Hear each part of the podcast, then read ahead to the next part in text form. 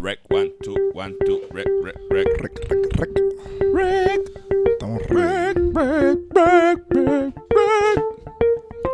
Vas a hacer la presentación tú, por favor. Saludos a todos, espero que se encuentren bien. Te habla Andrés Laracuente y estamos aquí junto a. Víctor Mateo. Pero, Pichi, Pichi, esa parte es importante que siempre la diga. Porque pues, el nickname, you know, Pichi, etcétera. Ese es mi nombre artístico. Nombre artístico, ayúdenlo. Eh, Javi oren- Pichi. Oren por Pichi, por favor. Yo les pido que ustedes encarecidamente oren por este hombre. Las oraciones son bienvenidas. Sí, no es que hacen falta. Por eso. Aunque no sean bienvenidas, hace falta. Eh, Víctor, ¿estás bien? ¿Qué me cuentas? Bien, ya como siempre tomando nuestro café y hablar de un tema interesante hoy eh, y fundamental para la fe cristiana. No sin antes mencionarte la guerra de sapos que tuvimos ayer. No, esto es increíble. No, eh, hay, hay- hay algo preocupante. Yo me levanto esta mañana. Primero, hace dos días había un, había un sapo en, en mi, en mi Le casa. tienes miedo a los sapos, Sí, ahora le claro. tengo miedo a los sapos. Está bien, soy un hombre que tiene miedo a los sapos. No miedo, es que me dan como que cosas. No, sabes, cosas así que tiene por todos lados. No, no sé, no me gusta. El punto es que eh, estoy con el jardinero y sacamos el sapo. Y Ajá. después de que sacamos el sapo, hoy me levanto en la mañana para mover los zafacones, se le puede decir, ¿verdad? En otros países se le dice Eh, zafacones o lote, bote- de, lote lote de basura. Lote de basura. lote, lote de basura. Allá el más internacional. ¿Tú te internacional. crees que esto va a llegar al A, más a la China, internacional? a la China. allá? Bueno, estaban por Estambul. Budapest. Budapest. Ah, ¿Viste? Estaba por Budapest. Saludos allá de Budapest. Saludos a todo el mundo allá. El punto es que eh, estoy votando y veo dos. Bueno, cuando muevo el zafacón se me aparecen dos sapos 4D así, ¡ah! mirándome así. No, qué cosa más horrible. No, y para. eh, no sé si es que hoy los animales tienen algo conmigo, pero voy de camino aquí a la- a- al área del estudio y cuando estoy tomando una curva Ajá. se aparecen tres lechones. casi los atropello. Cerdos, cerdos. Ce- cerdos, sí, cerdos, casi los atropello. Yo no entiendo. Ahora la moda de tener eh, cerdos, pero no, ese no es el tema. No, va- no van a escuchar mi descarga. El punto es que casi los atropello. Y después una paloma no se quiere mover, casi la atropellé. No, espérate. Hoy es el día de los animales atacan. Ivan Almighty. Sí, no. eh, no. Eres el Noé de nuestros tiempos. Sí, ya veo. Sí, pero lo que pasa es que no, no lo quería salvar, yo lo quería yo, yo quiero matar, no puede ser. ¿Cómo va a ser? No, es fácil, No tuviste gracia. Ah, el intro al tema. Ah, qué gran puente. Pero no, gracias. to- todavía. No. Vas a contar algo. Pues ayer nos estábamos recogiendo un poco el patio, la casa. Y de momento salen estos sapos, pero no los conchos, sino los que brincan. Sí, lo, lo que brinca Que tú, alto. tú estás a 10 pies de ellos y casi te caen encima. Sí, sí. Yo le llamo los y- sapos ninja. Y literalmente mi esposa voló. Voló para dentro de la casa. Y tú la ves detrás de la puerta. ¡Sácalo! ¡Sácalo! Y yo, pero, oye, qué linda, ¿verdad? y tú, yo soy el hombre, déjame hacer fuerte. yo con un recogedor y una escoba. Y ella atrás de la puerta. ¡Sácalo! ¡Sácalo! Entonces, la- lo lindo es que de momento vamos por la puerta principal. Y un sapo pegado a la puerta esperando que nosotros salgamos. Pero ven acá. No, yo no sé qué es eso. pero no. Oh, Una señal. Pero ven acá. oh, pero ven acá. Eso- eso- Una señal. Pero nada, este. Tú- pero tuviste gracia con el sapo. tuvimos gracias. Yo simplemente los oyentes no los quería matar. Sí, sí. No soy como tú. Día, hablando de la. como yo. Tienes maldad. Hablando de la gracia. eh, de hecho, ese es el, el tema principal de, de esta. The grace of God. La gracia de Dios. No la gracia que tiene Pichi con el sapo o yo con los cerdos. Es la gracia de Dios que Dios tiene con, los- con los seres humanos. Este, Víctor, ¿cómo podemos decir o cómo podemos describir qué es la gracia? O hay algunas eh, interpretaciones de la Biblia que la palabra gracia le llaman bondad. ¿Cómo, cómo podemos describir eso? ¿Es fundamental? Mira, yo creo que la, la gracia es el como el agua del cuerpo, rodea todo el evangelio. El evangelio es ¿verdad? La, la buena noticia, pero lo que rodea esa buena noticia, o lo que motiva esa buena noticia, o lo que está dentro de esa noticia, o lo que revela esa noticia, es la gracia de Dios. Este, así que es bien importante eh, ten- tener un entendimiento claro de la gracia para poder entender el evangelio, que el capítulo anterior era de evangelio. Este, lo veo de esa manera. Ahora, podemos ir definiéndolo, pero eh, a medida que vayamos por el programa vamos a ir añadiendo esa definición. Sí, Así que seguro. definición básica podremos decir que la gracia es el don o un regalo inmerecido. El- el- o, el, o el favor. ah, Favor, don, regalo, Don, regalo que, que no merecemos. algo que no merecemos. Algo- y, y- y yo entiendo que tocar el tema de la gracia es fundamental en nuestros tiempos, pero ¿por, ¿por qué, Víctor? Porque tú entiendes que en esta etapa de, de en esta etapa, no, en el mundo que estamos, que estamos viviendo, porque es importante tocar la doctrina o el tema de la gracia. Porque a pesar de que es un tema eclesiástico que se dice, se canta, se habla de ella, al parecer no entendemos de qué se trata y por ende no vemos las implicaciones de esa gracia, tanto en la vida de la iglesia como en la vida de nosotros como individuos. Este, personas este, ¿verdad? normales, en sitios regulares de la vida, no necesariamente en la iglesia, cuando hablo ¿verdad? de estos sitios regulares, no entendemos qué implica el haber sido salvos por la gracia de Dios. Y yo creo que es, es fundamental que, que lo entendamos y que podamos discutirlo un ratito para que, ¿verdad? Sí, Este, el, el idea aquí es que si no se toca la gracia en los púlpitos o no se enseña la gracia como la Biblia lo revela, realmente es una desgracia. Wow. ¿Verdad? Eh, suena así Qué profundo. Es profundo, pero es una desgracia y les voy a explicar por qué. Eh, Víctor dijo que es como el agua del cuerpo que, que rodea, ¿verdad? Todo, toda la, todo el cuerpo. Eh, ¿Qué pasa si el cuerpo no tiene agua? ¿Qué pasaría? Nosotros- Obviamente somos, yo creo que tre- tres partes Ajá, de ajá. nosotros somos agua. Seguro. Sí. Entonces, no- Podemos de estar sin comida, pero sin agua eh, morimos rápido. rápido. Entonces, eh, la- esa es la realidad. La muerte de una iglesia en el sentido ¿verdad? denominacional o congregacional, la muerte de un creyente eh, está en juego. Sí. O, o mejor dicho, la vida de un creyente está en juego. ¿Por qué?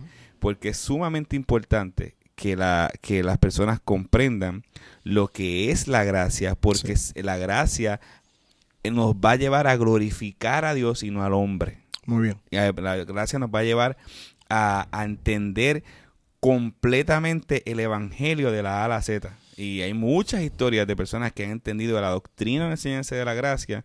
Y es como decir, wow, por fin puedo ver eh, la, la gloria de Dios eh, en mi vida. Porque hasta, hasta que mm, hasta que esa gracia no, no, la gente no la, no la comprenda, no la comprendamos, no vamos a poder vivir eh, Exacto. eh, para la gloria de Dios, como dice la, la misma Biblia. O sea, lo que tú me estás diciendo es que para poder vivir, para la- glorificar a Dios verdaderamente, hay que vivir esa gracia y entender esa gracia. Eso es lo que me estás diciendo. ujú. Ok.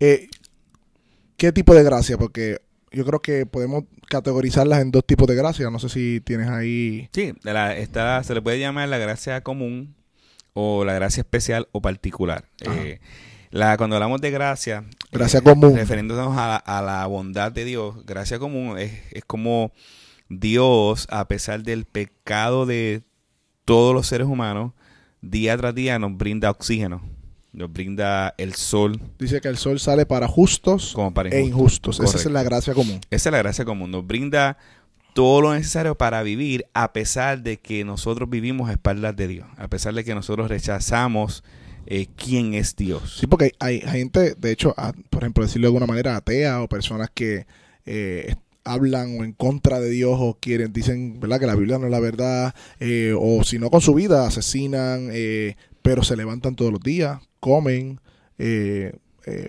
dentro de las cosas que le suceden en su vida, cosas buenas que le suceden a personas que, ¿verdad? Que catalogamos mal, aunque todos son malos para estar claro, pero ese tipo de personas le suceden cosas buenas, al igual que los justos. A los justos los que son aquellos ¿verdad? que am- aman a Dios y que buscan a Dios y que quieren glorificar a Dios.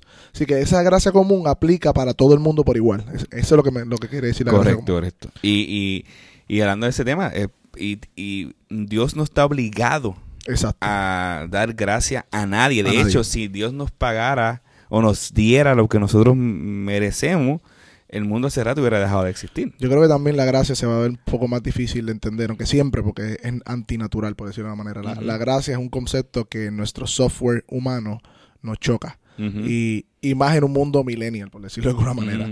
Los millennials nos creemos que nos merecemos todos, que, que nos tienen que siempre aplaudir todo. Que tú eres el centro de la que vida. tú eres el centro, que todo gira alrededor de ti. Entonces, cuando eso no sucede en mi trabajo, en diferentes aspectos, nos vamos, nos, nos desinteresamos, nos damos el 100% porque todo se trata de mí. Pero, la- para entender la gracia, ese chip hay que sacarlo de la cabeza, por decirlo de alguna manera.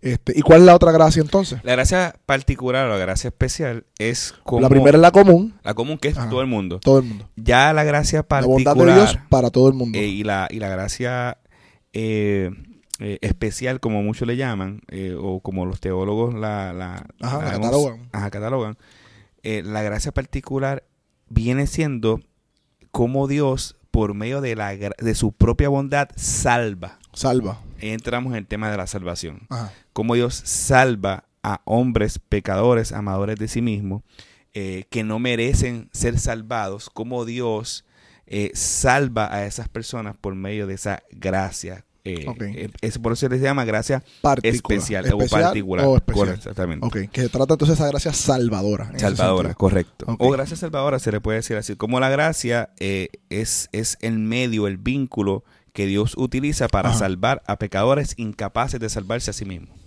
Ok. Entonces, ¿qué es lo que impide, Andrés? Y quiero discutir un poquito sobre esto. Hay unas cosas que impiden que entendamos la gracia. Este, y me gusta como Packer lo describe en su libro del conocimiento de Dios, muy bueno. Si no lo han leído, se los recomiendo. Este, es uno, eh, y en el capítulo 13 habla sobre la gracia y él dice varias cosas acerca de por qué la gente, a pesar de que profesas conocer la gracia dice Dios es un Dios de gracia, cantamos gracia, o sea, cantamos sobre la gracia en, ¿verdad? en las iglesias, eh, la misma gente dice, No no, cantes, Víctor, por favor. no voy a cantar hoy. Gracias. Ok. Gracias a Dios y, eh, vemos en todos lados que la gente como que entiende que Dios es bondadoso por ciertas cosas, pero él dice que hay un, hay un, hay un desfaz entre verdaderamente entender lo que significa la gracia de Dios, especialmente en la salvación. Y la primera es, es porque el hombre se cree merecedor. ¿Ves? Por eso te dije ahorita de los millennials, y- pero no solamente los millennials, todo ser humano. Este, se cree merecedor, el hombre considera que las riquezas materiales como importante en cualquier caso, este, la esfera moral se trata a sí mismo y se ve a sí mismo como bien. Eh, el hombre está convencido de que a pesar de que a veces se, se equivoca, en general es una buena persona. Y por eso se le hace difícil entender la gracia verdadera de Dios, porque se ve como buena persona a sí mismo. No se ve como que, que realmente no merece eso de Dios, ¿entiendes? Sino que. Dios merece premiarle al hombre. Porque nos vemos como personas buenas que hacemos algunas cositas malas. Este, pero obviamente no es así. Este, y mira cómo lo describe el libro, me gusta, los juegos al azar, el conducir de forma irresponsable, la, vaga- la vagancia, las mentiras piadosas, entre otras deshonestidades en el comercio, la lectura pornográfica y ahora pues, los videos o todo lo que eh, propiciamos y apoyamos. En general, eso lo vemos como chiquito, pues, cositas pequeñas. Y no vemos como que, y vemos que merecemos cosas buenas de parte de Dios. Lo otro es que no entendemos la justicia retributiva. O sea, que Dios paga al justo, Dios es justo y Dios tiene que pagar el mal y Dios tiene que eh, hacer justicia para y pagar el mal, incluyendo esos pecados que nosotros vemos pequeños. Y como no entendemos eso, pues no entendemos la gracia. La otra es la que nosotros nos vemos como hombres importantes, personas importantes, este, personas que podemos hacer nuestra escalera hacia el cielo. Y la última es que no entendemos la libertad soberana de Dios. Este dice que de fondo el sentimiento es de que Dios está obligado a amarnos de alguna manera y ayudarnos por poco que lo merezcamos. O sea, es como que Dios tiene la obligación con nosotros de tener que ayudarnos y eso impide que entendamos la gracia de Dios cuando se manifiesta para nosotros, primeramente la salvación en cualquier aspecto de nuestra vida. Eh, pero el, el- libro dice que el Dios de la Biblia no depende de sus criaturas sino, y para su bienestar. Así que toda bondad que recibimos de parte de Dios es algo de Él que no está obligado ni coerciado, coer- sino que libremente lo hace. Y, y está en su prerrogativa de hacerlo. Así que, en ese sentido, esas cuatro cosas nos impiden entender bien el concepto de la gracia de Dios. Sí, y yo creo que ahí viene la parte, o viene la, la, la parte difícil Ajá, dentro de un contexto de iglesia. ok. ¿verdad? Dijiste esas cuatro cosas, ¿verdad? Por así decirlo. Eh, obviamente, pues si vamos a resumirla en una sola palabra, es el orgullo, Orgullo. el- es el negar eh, la bondad de Dios, es por nuestro orgullo, ¿verdad? Por nuestro propio pecado, pero en el contexto de iglesia eh, parece lógico que la gracia se debe de enseñar eh, como la vemos en la Biblia. Por ejemplo, ¿a qué me refiero? Desde pequeño se nos enseña a que nosotros necesitamos hacer para alcanzar algo. Ok.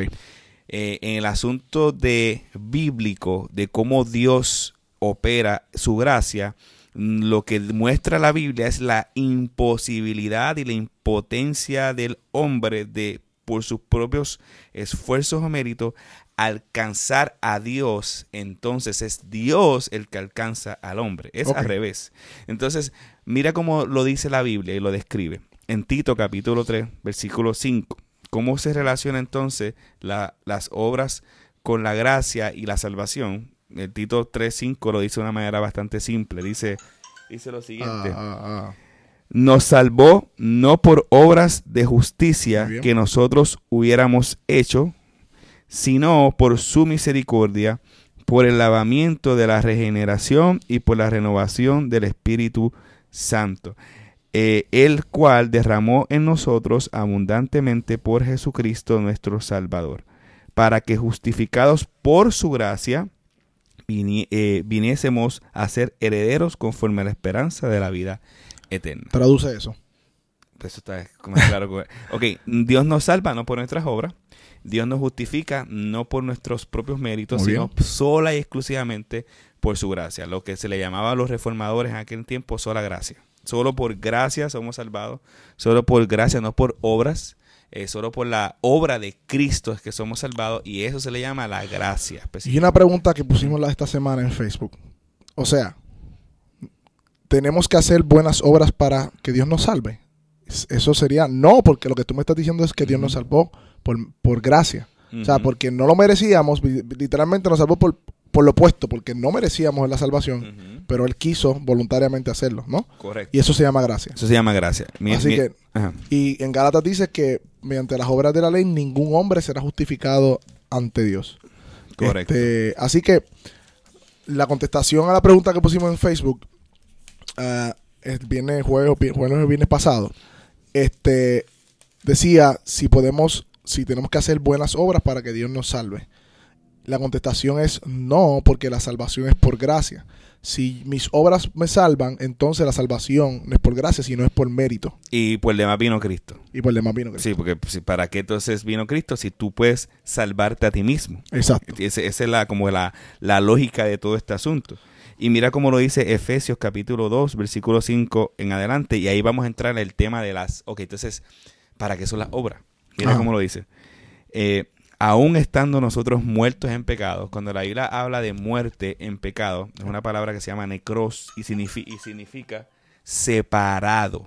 Eh, significa eh, imposi- imposible de hacer bien para Dios. No significa que nosotros no hagamos eh, eh, bien en el sentido de que somos malos, que hacemos cosas buenas, Ajá. sino que hay una imposibilidad de nosotros alcanzar eh, algún mérito delante de un Dios perfecto cuando nuestras obras eh, son imperfectas, son egoístas.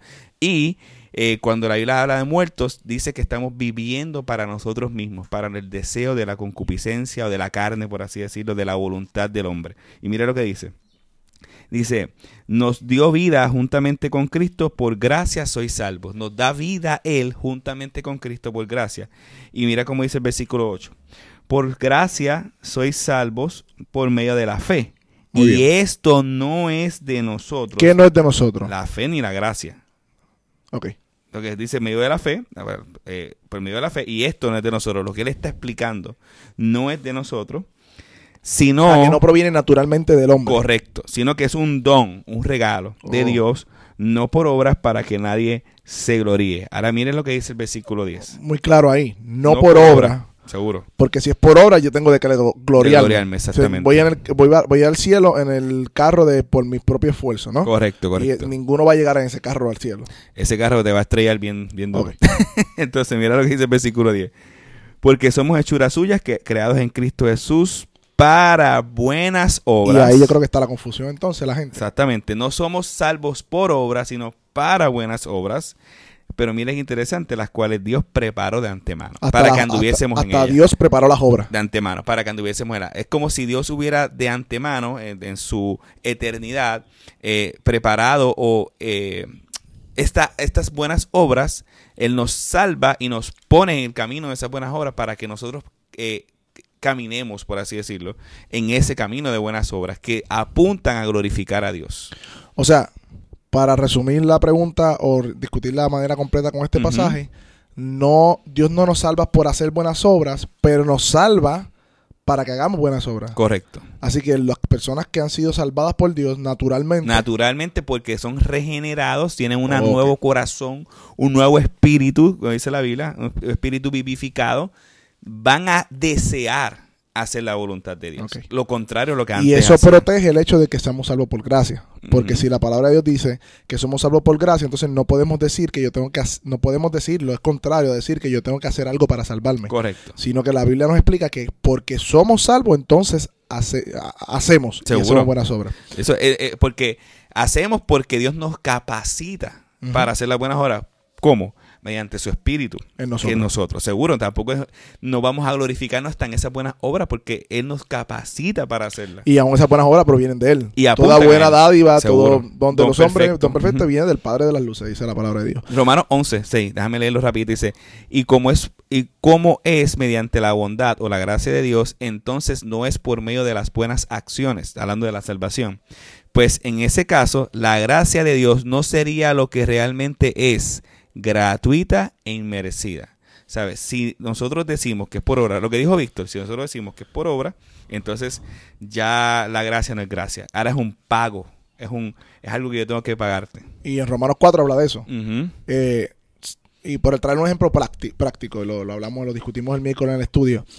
Si tú llegas el 15, a, ¿verdad? Y, y te llega un- el cheque de tu trabajo el 15 y tu jefe te dice, te envié un bono por estas dos semanas, te envié un bono, un regalo que te quise dar, pero tú trabajaste 40, 80 horas por ese, dinero por ese dinero que te están pagando, tú le vas a decir a tu jefe, ¿cómo que un bono? Eso yo me lo gané porque yo trabajé 40, 80 horas y lo que tú me estás dando es una obligación de parte tuya, me corresponde porque es la paga de mi trabajo. Ahora, en la salvación no ocurre así. Porque, y la- la- lamentablemente, así es que se ha escuchado, porque yo he escuchado hasta que nosotros, te- eh, que la salvación es como un seguro social. Tienes que trabajar para acumular, para que cuando te mueras puedas cobrar. Sí. Este, ¿verdad? Esa idea, eh, idea, esa sí. idea no es bíblica. La salvación no es como el seguro social, la salvación no es como un cheque que se te paga, porque si estás diciendo que la salvación es como un cheque que se te paga por algo que, que tú has hecho, entonces la salvación es por gracia, la salvación sigue siendo por obra, que básicamente eh, no es lo que enseña el Evangelio. De hecho, no habría Evangelio porque ¿cuál es la buena noticia? Por eso es que, por eso es que la gracia es el corazón del evangelio. Por esa misma razón. Y lamentablemente pensamos así porque creemos que esas buenas obras nos pueden salvar. Y eso viene a raíz de, de que no estamos entendiendo nuestra pecaminosidad, nuestra imposibilidad de salvarnos. Y un post que pusimos también esta semana es que para entender la gracia tenemos que ver la imposibilidad del hombre salvarse. Y la, la. Biblia lo expresa. Tenemos todo un Antiguo Testamento, como yo digo, como testigo de cómo el hombre es incapaz de salvarse. Y no solamente eh, el Antiguo Testamento, hablando de la Biblia, sino la historia de la humanidad.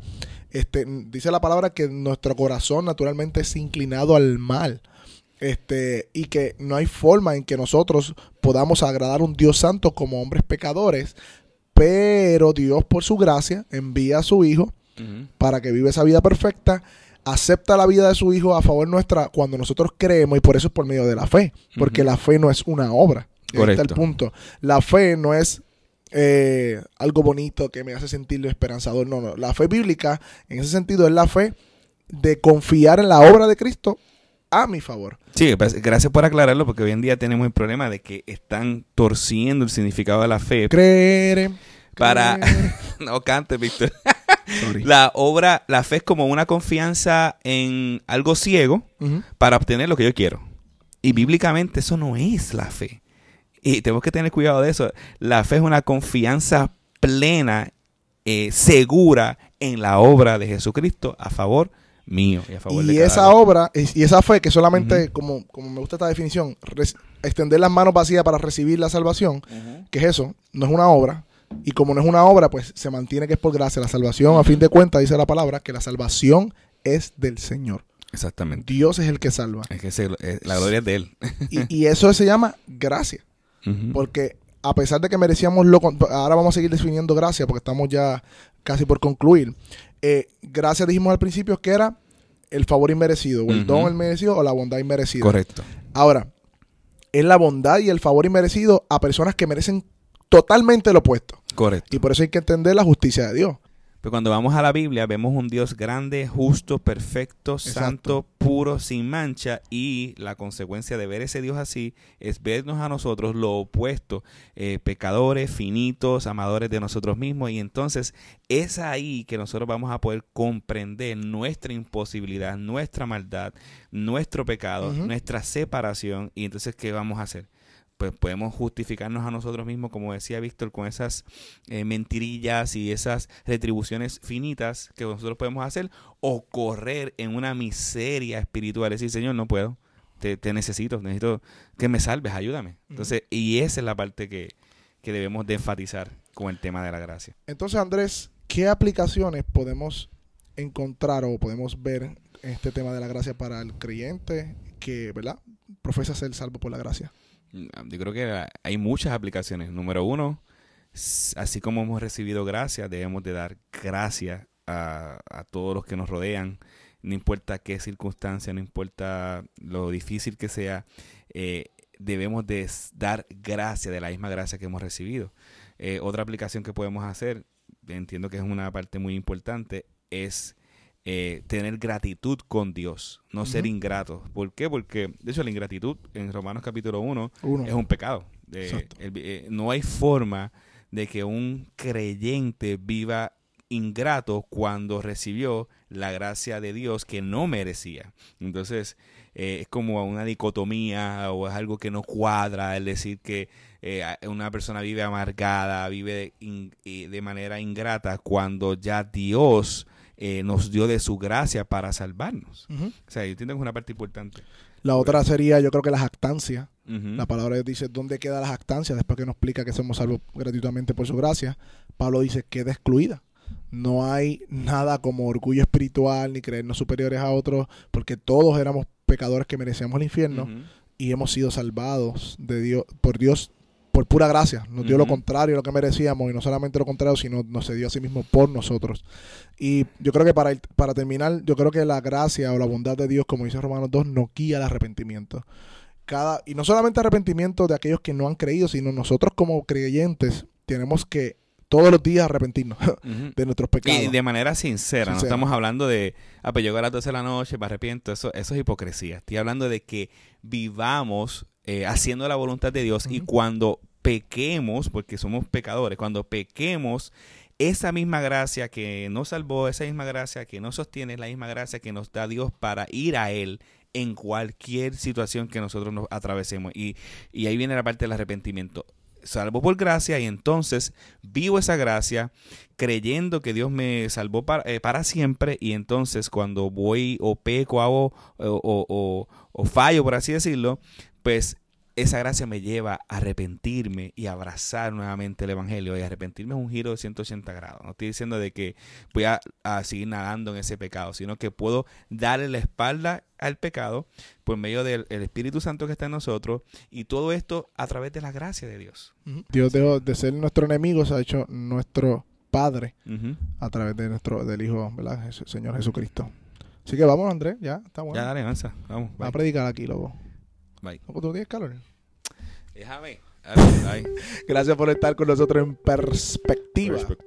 Este es el episodio número 3, eh, ya en video. Bueno, este está en video 4, 5 y 6, creo que no.